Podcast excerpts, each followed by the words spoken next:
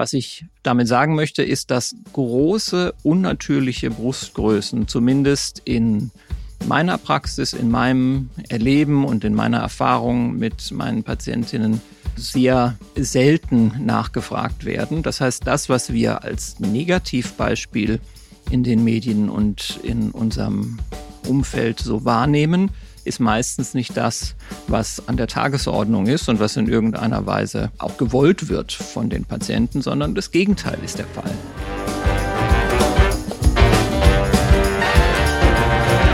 Die Brustvergrößerung. Ein Weg zu Selbstbewusstsein oder Selbsttäuschung?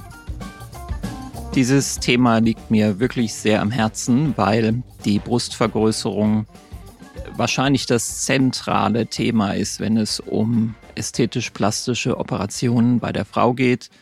Es ist die häufigste Operation, die Frauen durchführen weltweit und damit eine, die im Fokus steht, nicht nur in den Wünschen der Frauen, sondern natürlich auch in den Medien, in der Gesellschaft und letztendlich auch in der Geschichte unserer Menschheit. Und damit möchte ich anfangen. Herzlich willkommen zu dieser Folge meines Podcasts Bewusst Schön Sein. Die Brustvergrößerung ist nichts Neues und der Wunsch nach einer vergrößerten, veränderten, formverbesserten Brust, was auch immer der Wunsch sein könnte, die eigene weibliche Brust zu vergrößern, ist etwas, was es schon ja, in den Jahrtausenden vor unserer Zeit gab. Und aus dem Grund möchte ich gerne eine kleine historische Perspektive zur Brustvergrößerung bieten, damit wir uns klar werden, was klar ist, das ist nichts Neues. Die Brustvergrößerung ist nichts Neumodisches, nichts, was erst in den letzten 20, 30, 40, 50 Jahren entstanden ist und ein äh, Zeichen oder eine Absurdität oder eine Perversion unserer Zeit ist, sondern es ist ein Wunsch, den Frauen schon immer haben und einer, der sich nur verändert hat hinsichtlich der Art und Weise, wie mit diesem Wunsch umgegangen wird.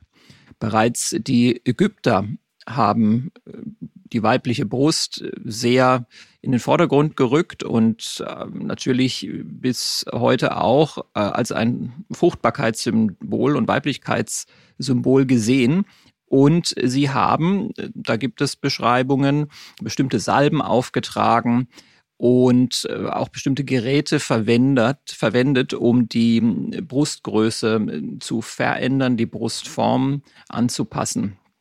Und auch die Römer und Griechen äh, haben das getan. In der Antike und in griechischen und römischen Kulturen hatten Frauen bestimmte Verbände, äh, bestimmte Bänder, die sie nutzen konnten, um ihre Brüste zu formen und optisch zu verändern. In Afrika und in Stämmen des Pazifiks, da wurde sogar versucht, mit etwas invasiveren Maßnahmen zu arbeiten. Und da gibt es Aufzeichnungen, dass Frauen sich Gewichte, Schwergewichte an die Brüste gehängt haben, um die Größe der Brust damit zu beeinflussen.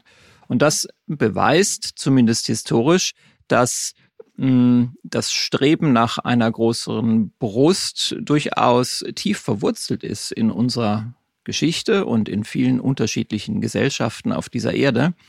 Und dass es seit jeher, und das ist, denke ich, einleuchtend als Symbol für Weiblichkeit und Fruchtbarkeit betrachtet wurde. Im 19. Jahrhundert wurde dann die erste Brustvergrößerung durchgeführt und man hat das mit Eigengewebe tatsächlich versucht. Was sehr interessant ist, weil heutzutage ist auch die Eigengewebs Behandlung der Brust, nicht unbedingt für die ästhetische Vergrößerung, aber für die Rekonstruktion der Brust nach Brustkrebs und dem Abnehmen einer Brust ähm, eigentlich der Goldstandard geworden. Früher, als man das versucht hat im 19. Jahrhundert, war es nicht so sonderlich erfolgreich. Es wurde mit Fett gemacht und ähm, die Fettgewebsanteile, die entnommen wurden, waren zu groß und sind dann abgestorben, wenn man sie in die Brust implantiert hat. Heute weiß man, dass Fettgewebe nur in einer bestimmten Aufbereitung in die Brust unterspritzt werden kann, damit man zu einer gewissen Vergrößerung kommt. Da schafft man aber nicht viel Vergrößerung, Vergrößerung sondern meistens ist es nur eine halbe Kappgröße.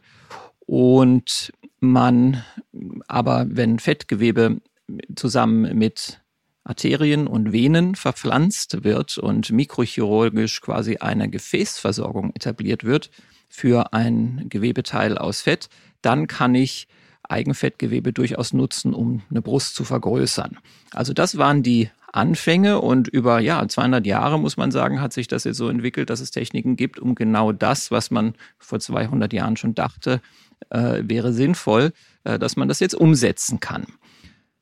Erst in den 1960er Jahren, also noch gar nicht so lang ist es her, dass über die Einführung von Silikonimplantaten dann eine neue Ära der Brustvergrößerung begann und man über diesen Weg jetzt dauerhafte Vergrößerungen machen konnte, die äh, tatsächlich auch quasi standardisiert hinsichtlich der Operationstechnik dann angeboten werden konnten, so dass ich über die letzten ja 60 Jahre, also über die Fortschritte in der Technik äh, sowohl was die Implantate selber angeht, als auch was die Operationstechniken angeht, ähm, so sichere und natürlich aussehende Ergebnisse etabliert haben, ähm, dass wir jetzt quasi das Ganze als eine Routineoperation betrachten, einer Frau die Brüste zu vergrößern. Weiterhin sind es äh, Implantate, die wir benutzen, die ähnlich derer sind, die wir schon äh, vor einigen Jahrzehnten benutzt haben, aber dennoch in der Qualität deutlich verbessert. Die Brustvergrößerung hat natürlich enorme Auswirkungen auf das Selbstbild einer Frau und kann äh, das in sehr vielerlei Hinsicht beeinflussen.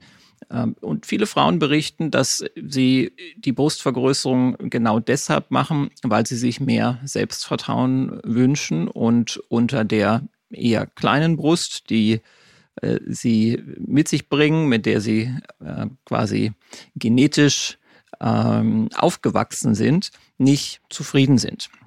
Und das sind meistens Frauen, die eine Cup-Größe A oder Cup-Größe B haben und auch das ist meistens der Fall, gar keine utopischen oder äh, absurden Wünsche hinsichtlich der Brustgröße haben, sondern die einfach von einem Cup A auf einen Cup B kommen möchten oder von einem Cup B auf ein kleines Cup D.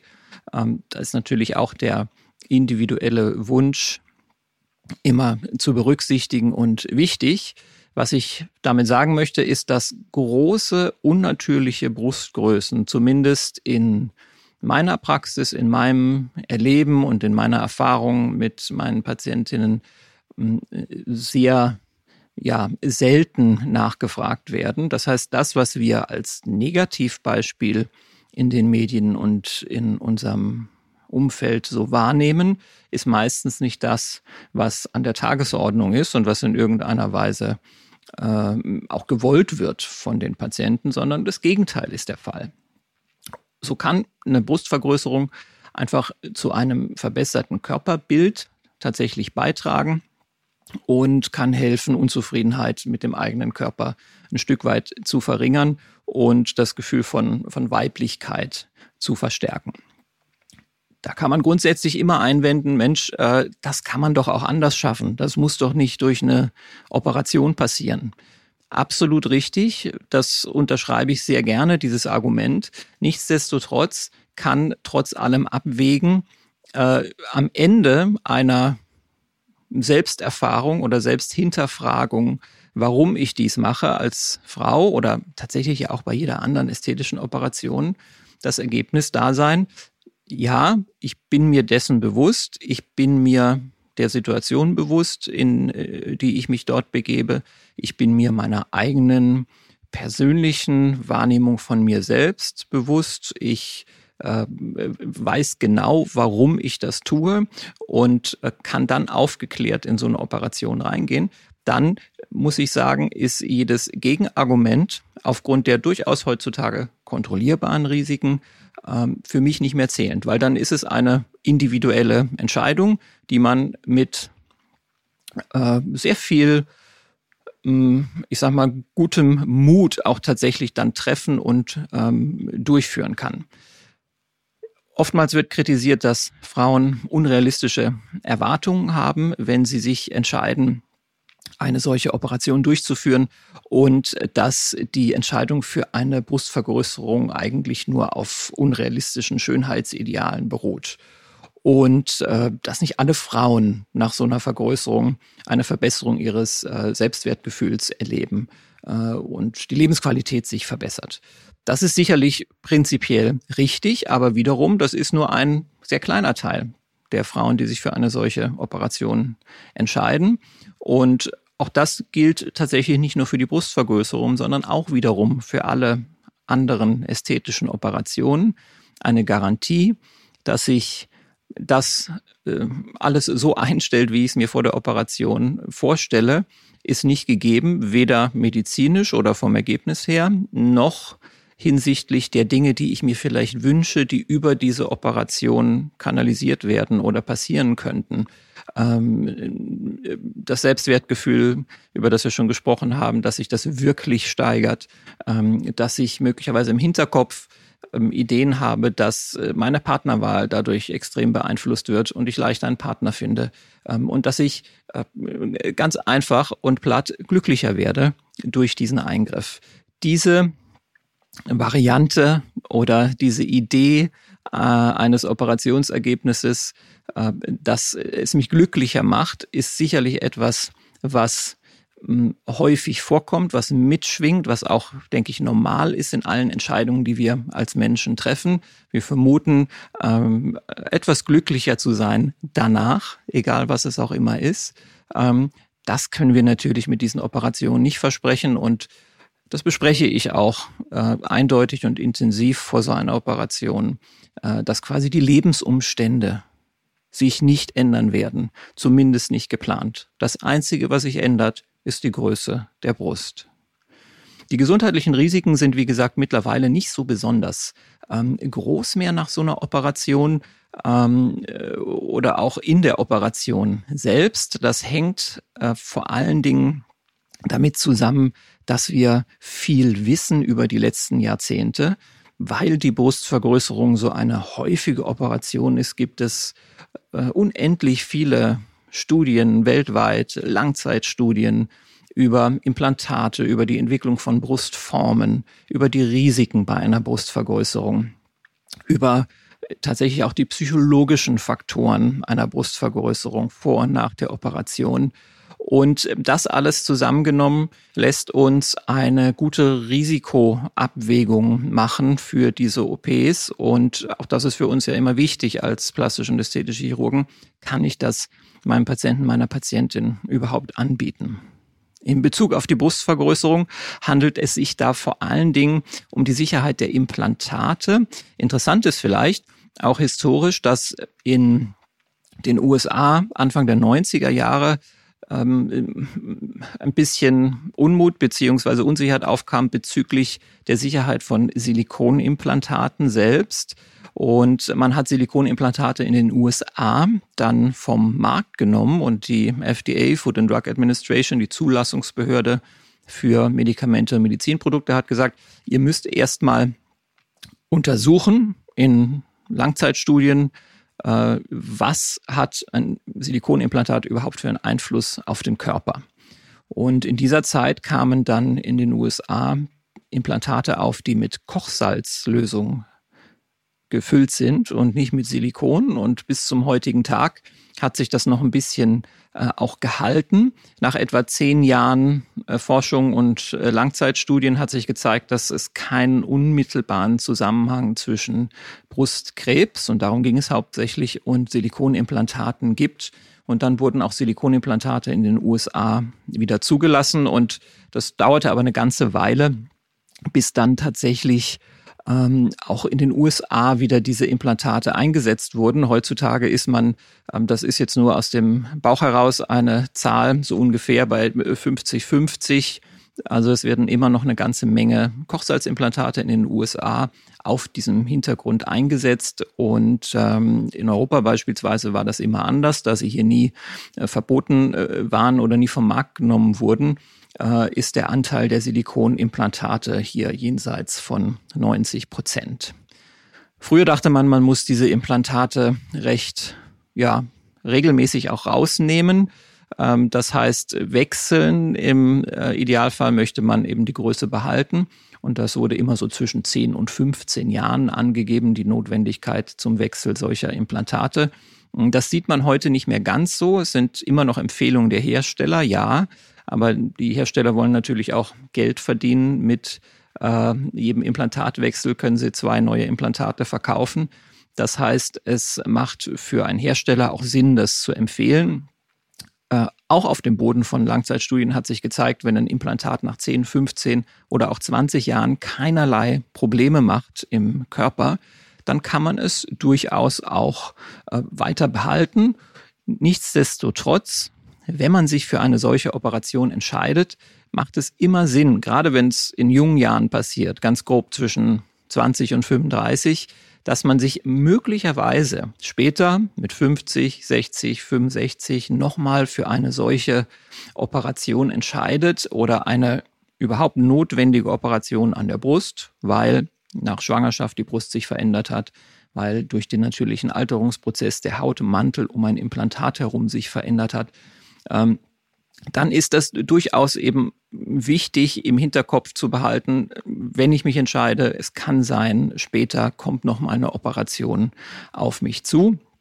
Aber wie gesagt, ein konsequenter Implantatwechsel nach beispielsweise zehn Jahren und dann alle zehn Jahre ist heute nicht mehr notwendig. Wir haben gute Bildgebung, beispielsweise äh, mit dem Ultraschall und auch mit dem MRT an der Hand, wo wir, wenn es Unsicherheiten gibt, die wir klinisch durch eine reine Betastung der Brust, eine Tastuntersuchung nicht herausfinden können, ähm, wie wir dann trotzdem recht belastbare Aussagen treffen können, ob das Implantat beschädigt ist oder sonstige Probleme vorliegen, wie zum Beispiel eine Kapselfibrose, also eine Verhärtung der Hüllstruktur um das Implantat herum, was die häufigste Komplikation und auch bekannteste Komplikation ist.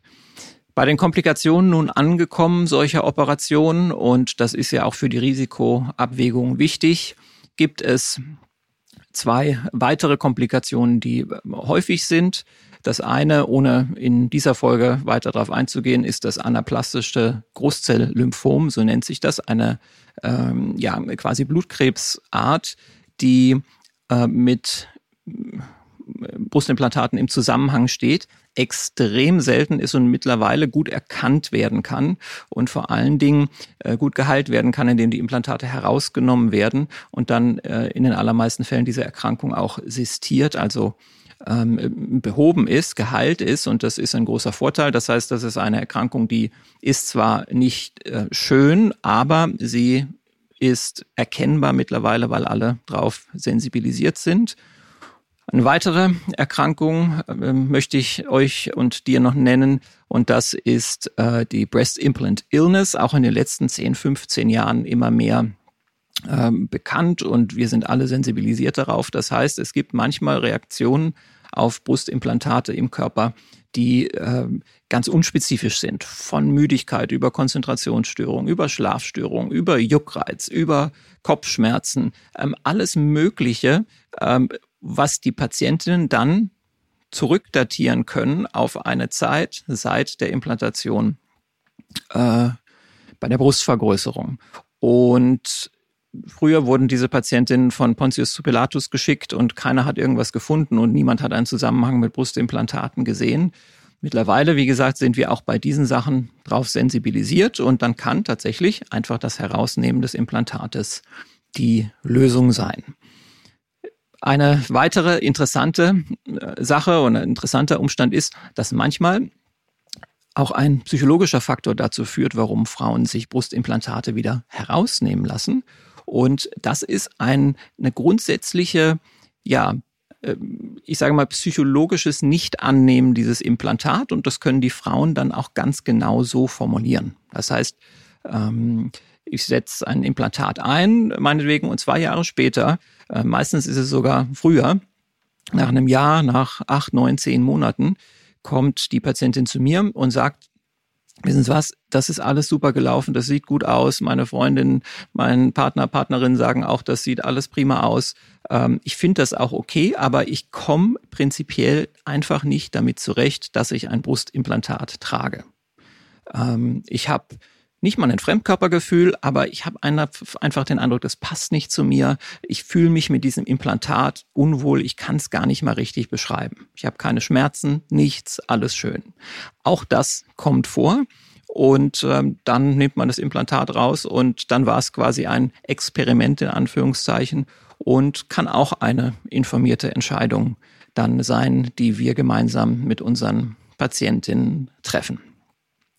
Insgesamt ist die Brustvergrößerung eine, wie gesagt, häufige Operation, eine routinehaft durchgeführte Operation. Es gibt eine große Anzahl von hochwertigen Implantaten heutzutage, mit denen wir äh, sehr gut arbeiten können und Sicherheit bieten können. Und wir können natürlich über unsere Expertise als plastische und ästhetische Chirurgen auch eine gute Führung anbieten. Vor der Operation, in der Beratung, um die Operation herum und nach der Operation, wenn es um die Nachkontrollen und die Langzeitergebnisse von solchen Operationen geht, was wir immer selbstverständlich mitbetreuen. Die Brustvergrößerung ist ein kontroverses Thema. Die Brustvergrößerung regt alle an, Männer wie Frauen, ähm, weil es eben so eine wichtige Struktur am weiblichen Körper ist, die seit Jahrtausenden Fruchtbarkeit und äh, Weiblichkeit äh, quasi versinnbildlicht. Und deshalb war es mir wichtig, diesen Hintergrund aufzuarbeiten und mit dir zu teilen. Ich hoffe, du konntest einige neue Informationen erlangen aus äh, dieser Podcast-Folge. Bleibst so schön, wie du bist und ich freue mich auf die nächste Folge mit dir.